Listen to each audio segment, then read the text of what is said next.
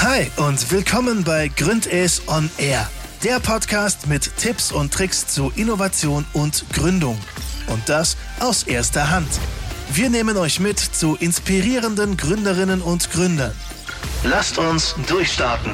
3, 2, 1. Hallo zusammen, herzlich willkommen zu Gründes on Air. Ich bin Jana, Innovationsmanagerin bei Gründes und freue mich, dass ihr wieder eingeschaltet habt. Wie ihr vielleicht so ein bisschen an meiner Stimme hören könnt, äh, war ich erst krank. Ich hoffe, meine Stimme überlebt's, aber eigentlich sollte es soweit wieder passen. Ähm, wir sind deswegen heute auch äh, wieder virtuell unterwegs, aber mit zwei guten Mikrofonen ähm, und haben deswegen die beste Qualität für euch geschaffen. Also genießt's.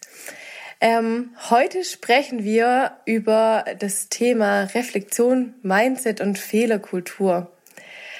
Wie kommen wir da drauf? Vielleicht so als kleiner Start.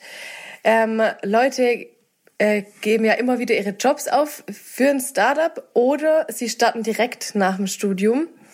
Und ähm, ich habe mich immer wieder gefragt, wieso Leute ähm, die äh, ihren Job aufgeben für ein Startup, was die für einen Antrieb haben und was das wirklich denen bringt, dass die damit starten.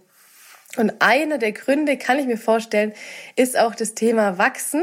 Das werden wir heute herausfinden. Und ähm, deswegen habe ich einen äh, Gründer, den Gründer von Carico eingeladen, den Matthias Brandl. Hallo, dass du da bist. Hallo Jana, schön, dass ich hier sein darf.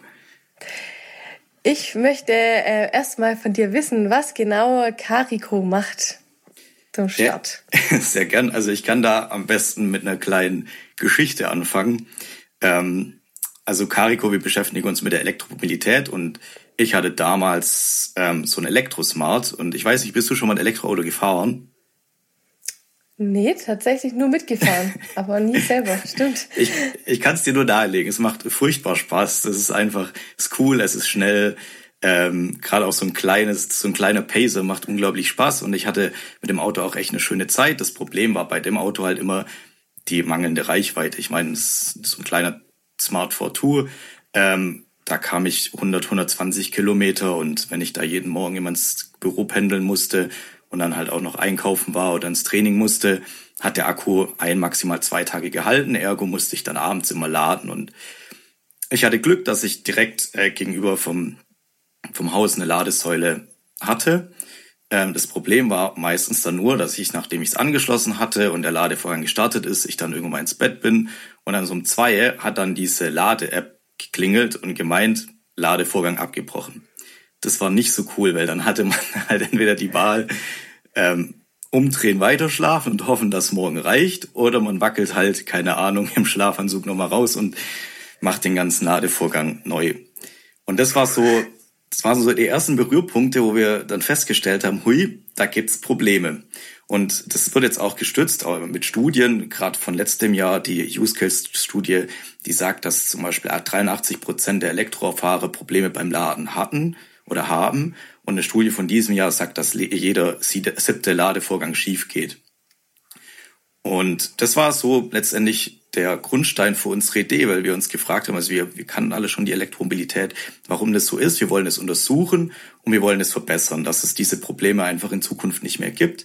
Und deswegen ähm, möchten wir Carico ähm, die Elektromobilität vorantreiben und für eine sichere und zuverlässige Ladeinfrastruktur sorgen, indem wir ein, ein Testsystem, ein Prüfsystem entwickeln, bestehend aus einer Hardware und einer Software, mit dem wir Fahrzeuge an Ladesäulen simulieren können, Fehlerfälle simulieren können und vor allem auch die Inbetriebnahme der Ladesäulen vereinfachen können. So mal kurz zusammengefasst.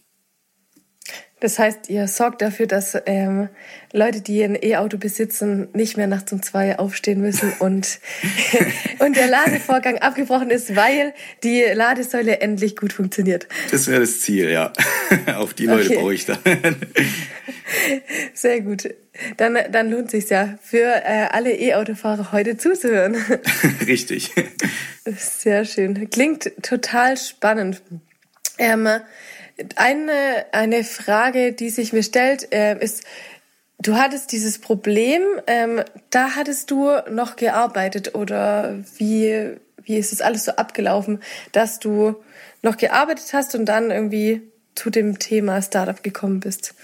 Ja, also ich habe äh, mein Studium 2019 abgeschlossen, habe dann, hab dann gearbeitet ähm, bis Ende letzten Jahres und ja, ich war davor auch schon immer während dem Studium ähm, als Werkstudent tätig. Also ich würde es jetzt auch mal so in Anführungszeichen als Arbeitszeit rechnen und hatte da schon schon viele Erfahrungen, habe dann recht viel gesehen, schon denke ich mal für mein Alter auch und verschiedene Betriebe auch kennengelernt. Ich meine, ich habe vor dem Studium auch eine Ausbildung abgeschlossen gehabt als Elektroniker, daher dann auch Insights bekommen und ja, es, es war halt, das ist immer, das ist immer ein bisschen was anderes so zu arbeiten. Da hat man, da gibt's Vorteile, da gibt's Nachteile. Ähm, und ich habe halt für mich festgestellt, dass ich halt schon, ich würde mich schon als als Macher bezeichnen. Gerade im privaten Bereich habe ich immer mal wieder Projekte, die ich einfach anpack.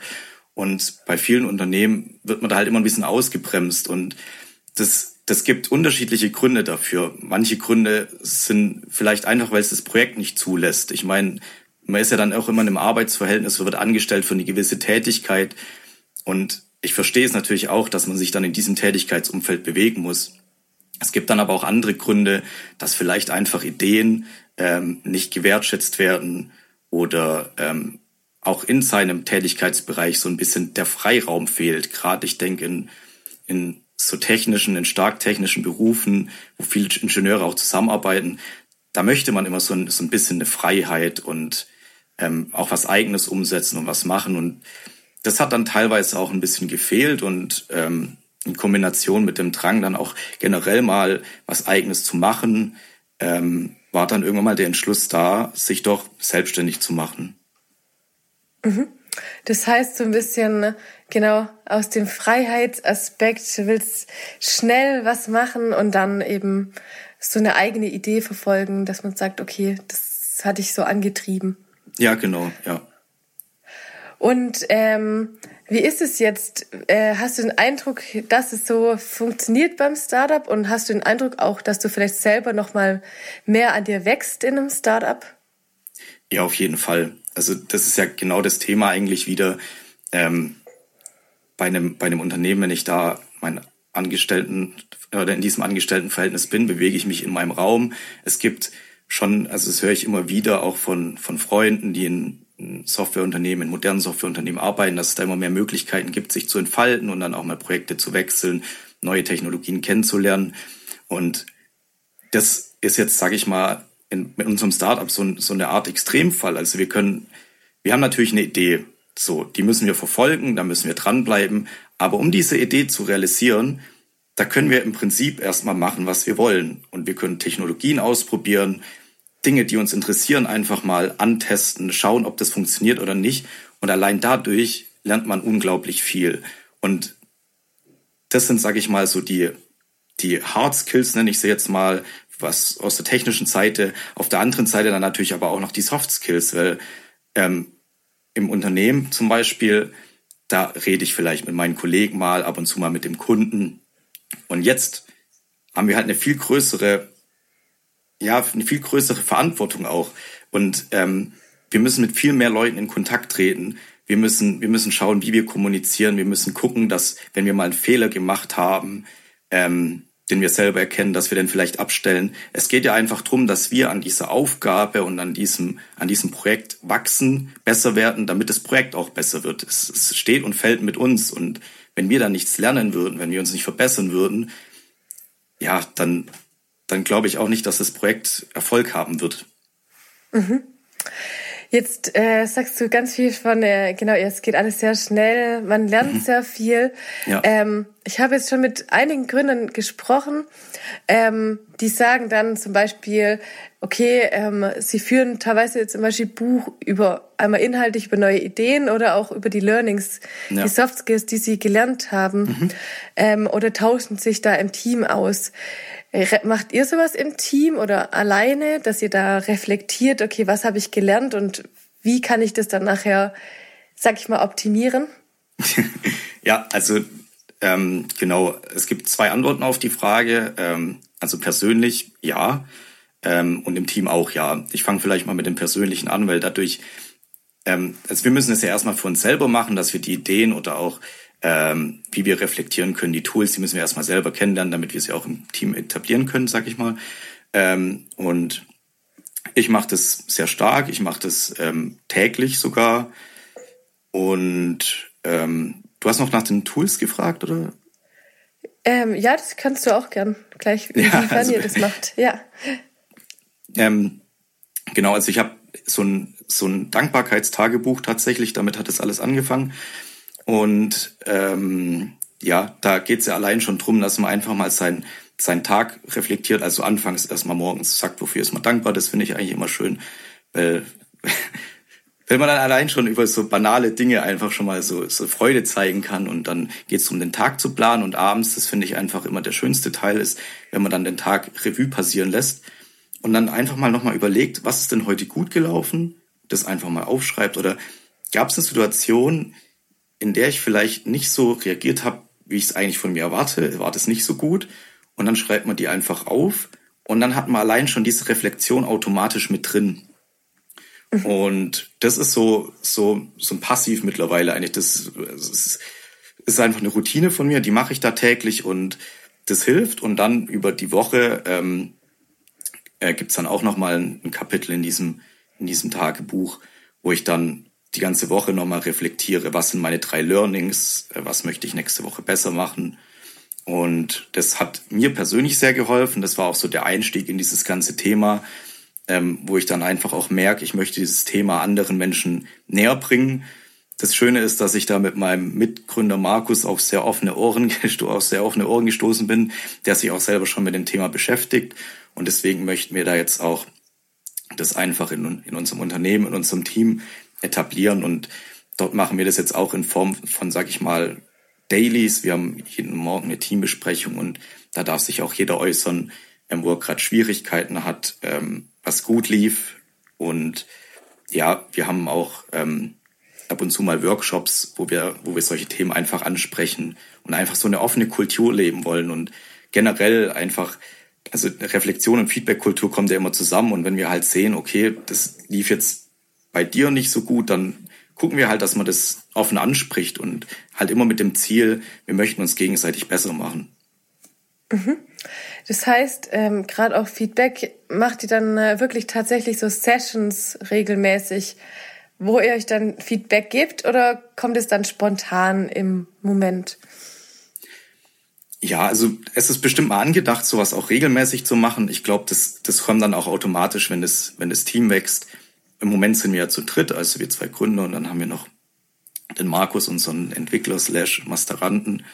Ähm, ja, bei, bei drei Leuten, da fällt jetzt, sage ich mal, noch nicht so viel an, deswegen ist es gerade eher spontan.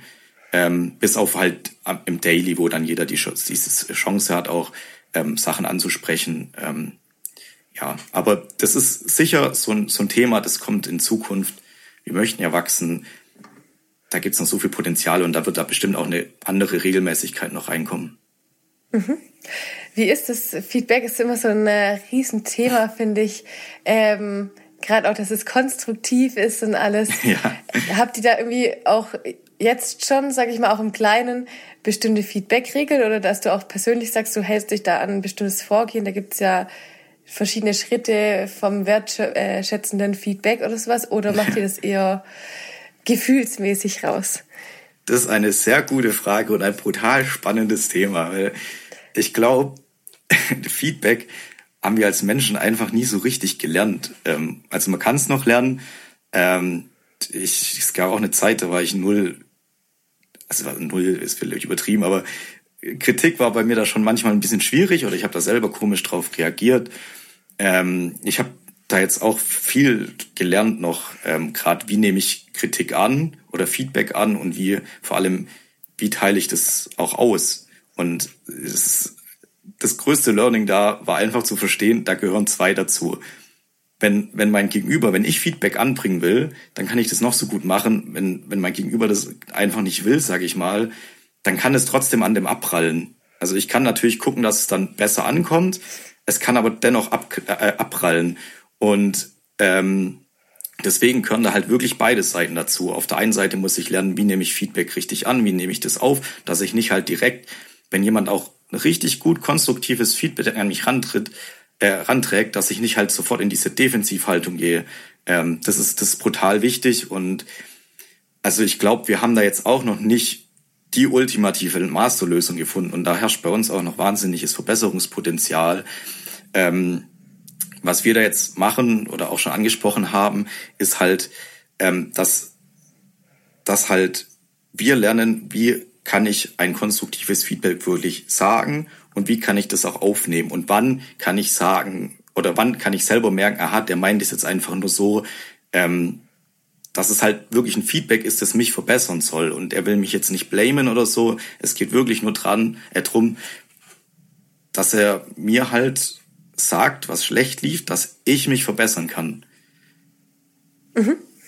Ja, finde ich ganz, ganz spannend. Äh, ich glaube, das ist auch immer wieder gerade bei, zum Beispiel beim Pitch so, habe ich ganz oft erlebt, dass man eben als äh, Coach teilweise Feedback geben soll und dann äh, wird nicht einfach Danke gesagt und ja. das für sich ausklamüsert, äh, okay, welches Feedback will ich denn annehmen, was brauche ich denn ja. und was finde ich, ist vielleicht nicht unbedingt gerechtfertigt, sondern es wird dann eher direkt in die Defensive gegangen. Ich glaube, das ist ein ganz, ganz arg wichtiger Tipp, dass man auch äh, vielleicht das aussuchen kann, okay, was mhm. nehme ich an und das auch wertschätzt, dass jemand überhaupt ein Feedback gegeben hat.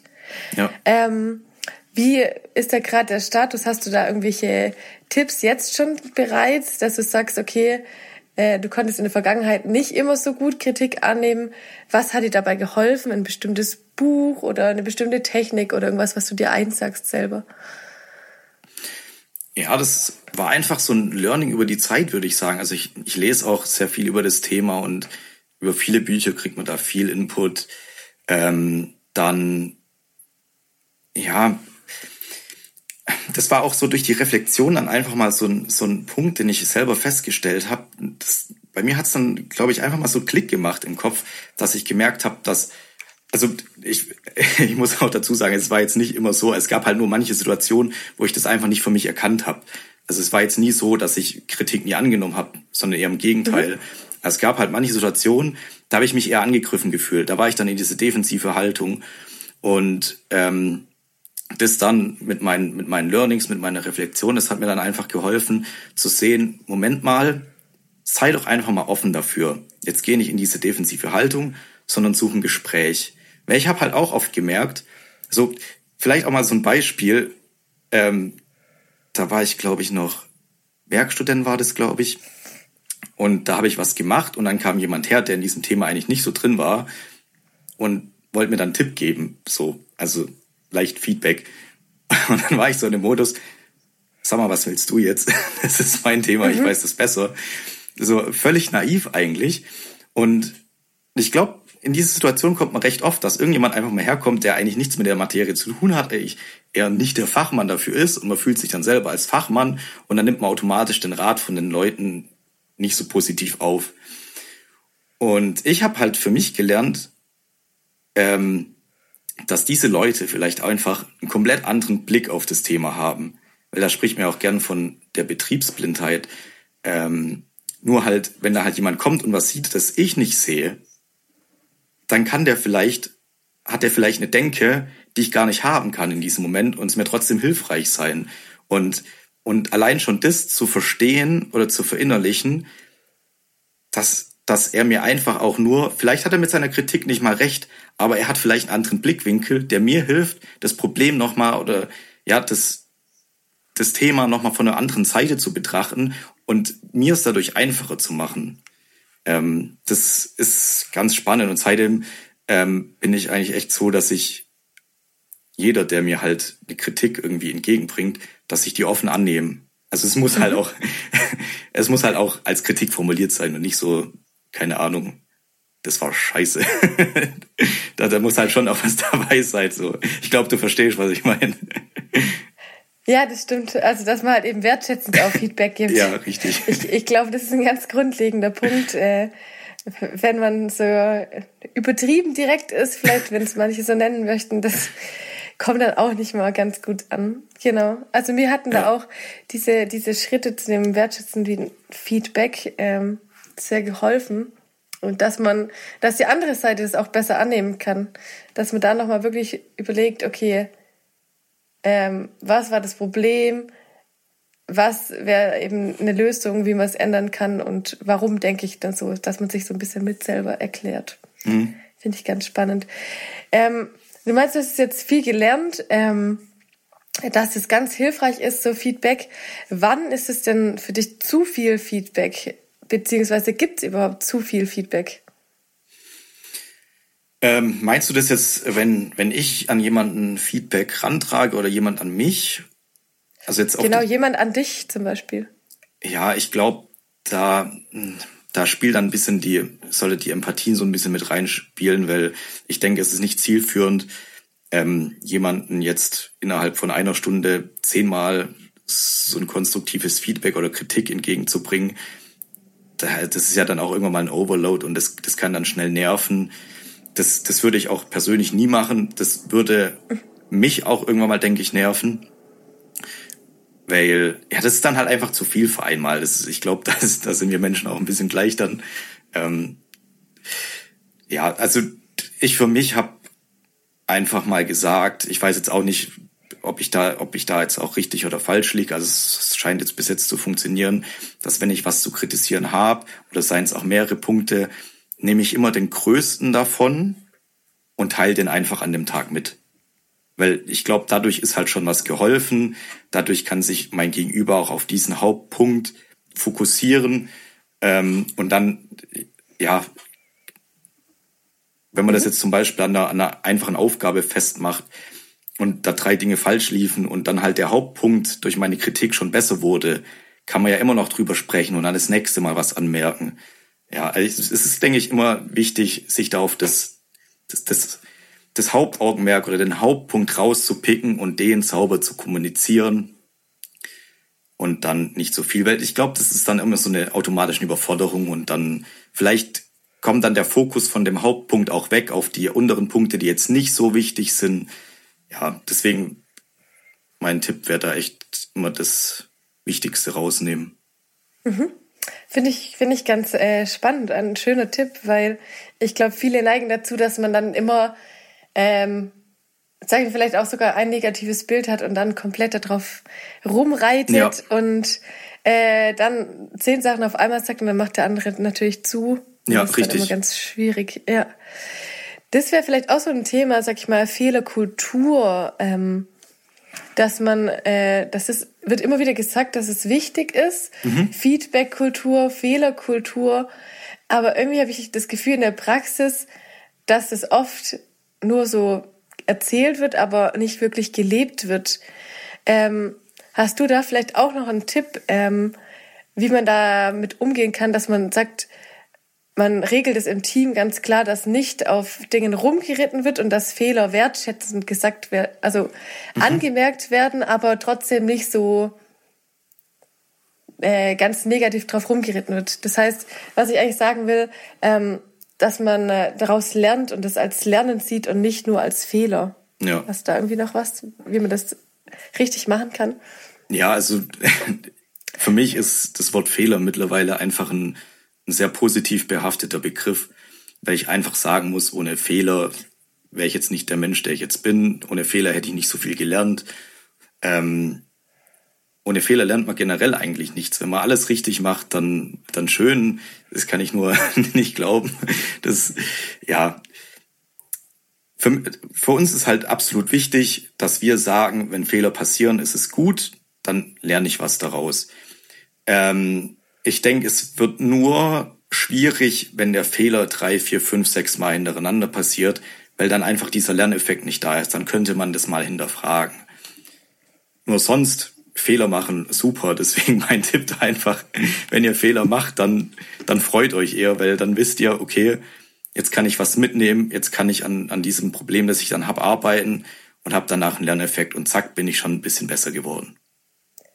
Und wie ist es vielleicht auch gerade bei so One-Shot-Sachen. Manchmal macht man einen Fehler und denkt sich, oh scheiße, ich hatte jetzt die eine Chance und jetzt, jetzt geht's gar nicht mehr. Wie, wie kann man sich das da noch sagen? Hast du vielleicht ein Beispiel oder? Ähm, also, dass ich zum Beispiel einen ganz wichtigen äh, Kunden habe, mhm. den ich anrufe und dann danach denke, oh Scheiße, ich habe es komplett verkackt. Ich habe ich hab alles falsch gemacht, was falsch zu machen gibt. Und es war mein wichtigster Kunde, den ich heute anrufen ja. wollte. ja, also lustigerweise, ich glaube, wir alle hatten schon diese Situation, jetzt wo du es so beschrieben hast. Lustigerweise war bis jetzt immer, wenn ich dieses Gefühl habe, das Ergebnis dann sogar recht positiv. nee, aber wenn wir dann auf den. ja, ja, ich glaube, man macht sich da einfach manchmal viel zu viel verrückt. Und das ist jetzt auch wieder das Thema Reflexion, würde ich sagen, gerade an diesem Beispiel mit dem Kunden. Da ist doch dann einfach, wenn ich dann ein Gefühl habe, es lief jetzt nicht so gut, dass ich mich danach hinsetze und guck, was lief denn jetzt nicht so gut? Ähm, und mir das dann einfach mal aufschreibe und dann daraus lerne, was ich nächstes Mal besser machen kann. Weil wenn jetzt der Worst Case zum Beispiel eintreten würde und der Kunde springt ab, ja, dann ist es halt so. Das bringt jetzt da auch nicht, dass ich dann, keine Ahnung, zwei Wochen dann noch hinterher traue. Dann kann ich eher gucken, dass ich aus meinen Fehlern, die ich gemacht habe, was lerne und dann habe ich zumindest etwas gewonnen. Also das wäre jetzt so mein Mindset dazu. Mhm. Okay, finde ich, finde ich spannend und eine ganz schöne Ansatzweise. Ähm Klar, ich glaube, das ist ganz viel, ganz viel Übung und ganz viel immer wieder machen, dass sich das ein bisschen im Gehirn verankert. Mhm. Ähm, ich finde es ganz spannend, gerade das Thema Dokumentation auch nochmal, dass man sagt, man schreibt es auf. Mhm. Mir geht's auch immer wieder so, wir machen das auch ähm, bei Gründes, dass wir dann Learnings aufschreiben oder auch ich für mich persönlich. Ähm, die Sache ist, oft schaut man die sich ja nicht mehr an. Wie schreibst du die auf, äh, dass du die nochmal anschaust oder schaust du die überhaupt noch mal an oder sind die dann in deinem Kopf? Wie funktioniert das bei euch? Ja, da müssen wir jetzt auch wieder trennen, glaube ich, einmal vom, von meinem persönlichen, äh, von meinem persönlichen Feedback und ähm, reflektieren und dem vom Team. Ich fange mal beim Team an. Ähm, ja, wir haben, das ist das letzte, das letzte Mal, das war, glaube ich, Freitag vor ein oder zwei Wochen, da hatten wir mal so sogar recht spontan so eine, so eine kleine Reflexionsrunde. Da ging es auch um das Thema wo möchten wir denn als Person hin, ähm, wie können wir unsere Ziele mit dem Ziel des, der Firma vereinen, dass wir so eine Richtung bestimmen und dann auch, wo sehen wir ähm, Verbesserungspotenziale. Das war eigentlich ein ganz schönes Meeting und das haben wir halt auf einem Whiteboard gemacht, ganz easy, weil es halt auch recht spontan war, das Thema aber gerade gepasst hat. Und dann haben wir es einfach jetzt mal abfotografiert und ich habe es mir auch zur Aufgabe genommen, das noch zu, äh, zu dokumentieren. Ähm, da muss ich aber ehrlich vielleicht jetzt auch das Learning für mich ein bisschen konsequenter sein nächstes Mal und es dann auch tatsächlich direkt mal aufschreiben, dass es nicht nur auf meinem Handy ist, sondern auch wieder zugänglich fürs ganze Team, weil ja, es ist einfach spannend. Ähm, es wird auf jeden Fall passieren, weil wir wollen auf, auf diesem, auf diesem Workshop auch nochmal einen nächsten aufbauen. Und da brauchen wir die, die Sachen auch wieder. Also wir gucken schon immer, dass wir das dokumentieren. Das ist auch immer manchmal schön, wenn, wenn gute Sachen gut gelaufen sind, sich dann nochmal so ein bisschen hochzuziehen, ähm, wenn man schöne Momente hatte und die aufgeschrieben hat. Da vielleicht gerade die Brücke jetzt zu meinem persönlichen Reflektieren. Ich mache das ja mit so einem Tagebuch ähm, und mit so einem Planer habe ich auch noch. Und ja, also ich lese jetzt nicht exzessiv immer durch, nur wenn ich halt mich zurückerinnere, hey, da war ein schöner Moment, dann kann ich da einfach mal wieder drum reinblättern und äh, gucken, hey, cool, ist schön gelaufen. Ähm, das gibt dann auch immer ein bisschen Energie. Oder gerade auch ähm, noch viel spannender. Ich schaue mir tatsächlich eher die Dinge an, wo ich sage, hey, da habe ich Verbesserungspotenzial. Das sind gerade so diese Fragen, die im Tagebuch gestellt sind. Ähm, was mache ich next, nächsten, am nächsten Tag besser oder was, was sind meine Learnings für, von dieser Woche, ähm, dass ich die halt immer mir verinnerliche und dann halt auch weiter daran arbeiten kann. Mhm. Okay, spannend. Ja, also ich mache da auch immer wieder rum an dem Thema. Ich finde es persönlich auch sehr spannend. Ähm, und ich habe auch ein Dankbarkeitstagebuch, aber schaue selber auch maximal einmal im Jahr dann nochmal rein, zum, so zum Jahresende als Rückblick. Ähm, mir persönlich, was mir halt noch hilft, ist Trello, also im privaten mhm. Bereich. Ja.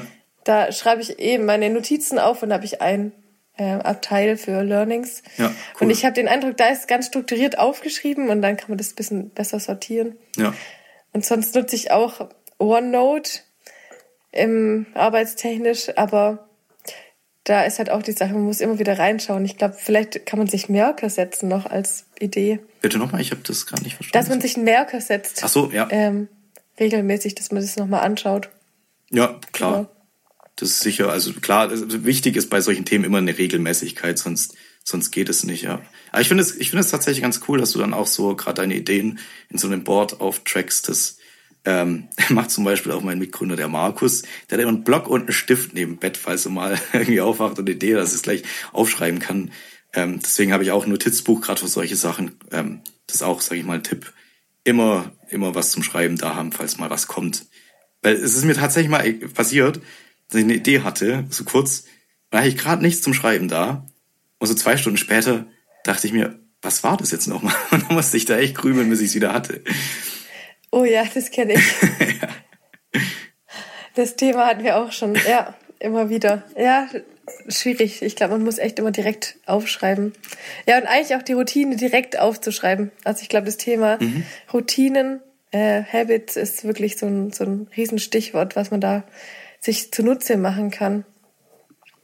Ähm, eine Frage noch äh, gegen Ende. Mhm. Ähm, ich finde es ganz spannend, dass du gerade, ähm, also dass ihr gerade ähm, als Team und auch du persönlich nochmal ähm, reflektierst und immer wieder auch über deine Fehler und deine Learnings nachdenkst.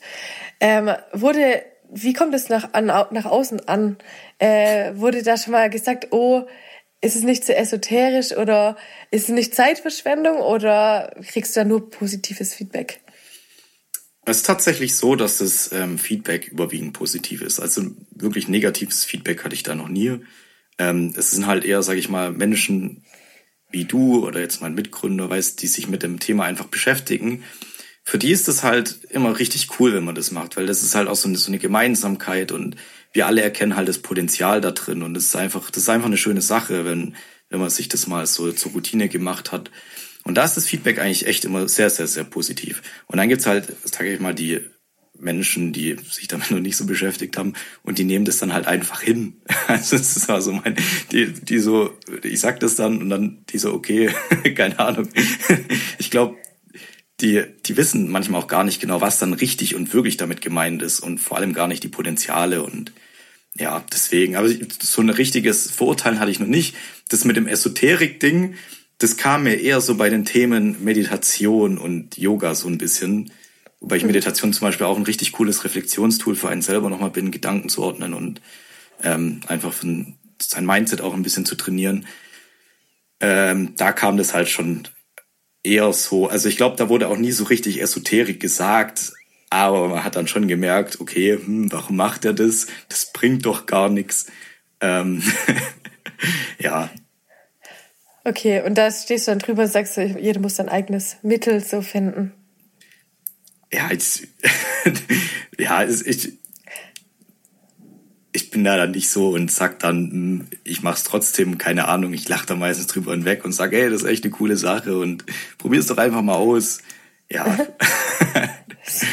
Sehr gut. Nee. Ähm, genau, ich glaube, das ist, da muss man schauen, dass man eben auf die Personen trifft, die auch, also im Team dann, die zu einem passen. Ja. Ähm, könntest du das vorstellen, mit jemand gegründet zu haben, der da auf das Thema vielleicht sag ich mal, eher allergisch reagiert oder da überhaupt nicht mit klarkommt?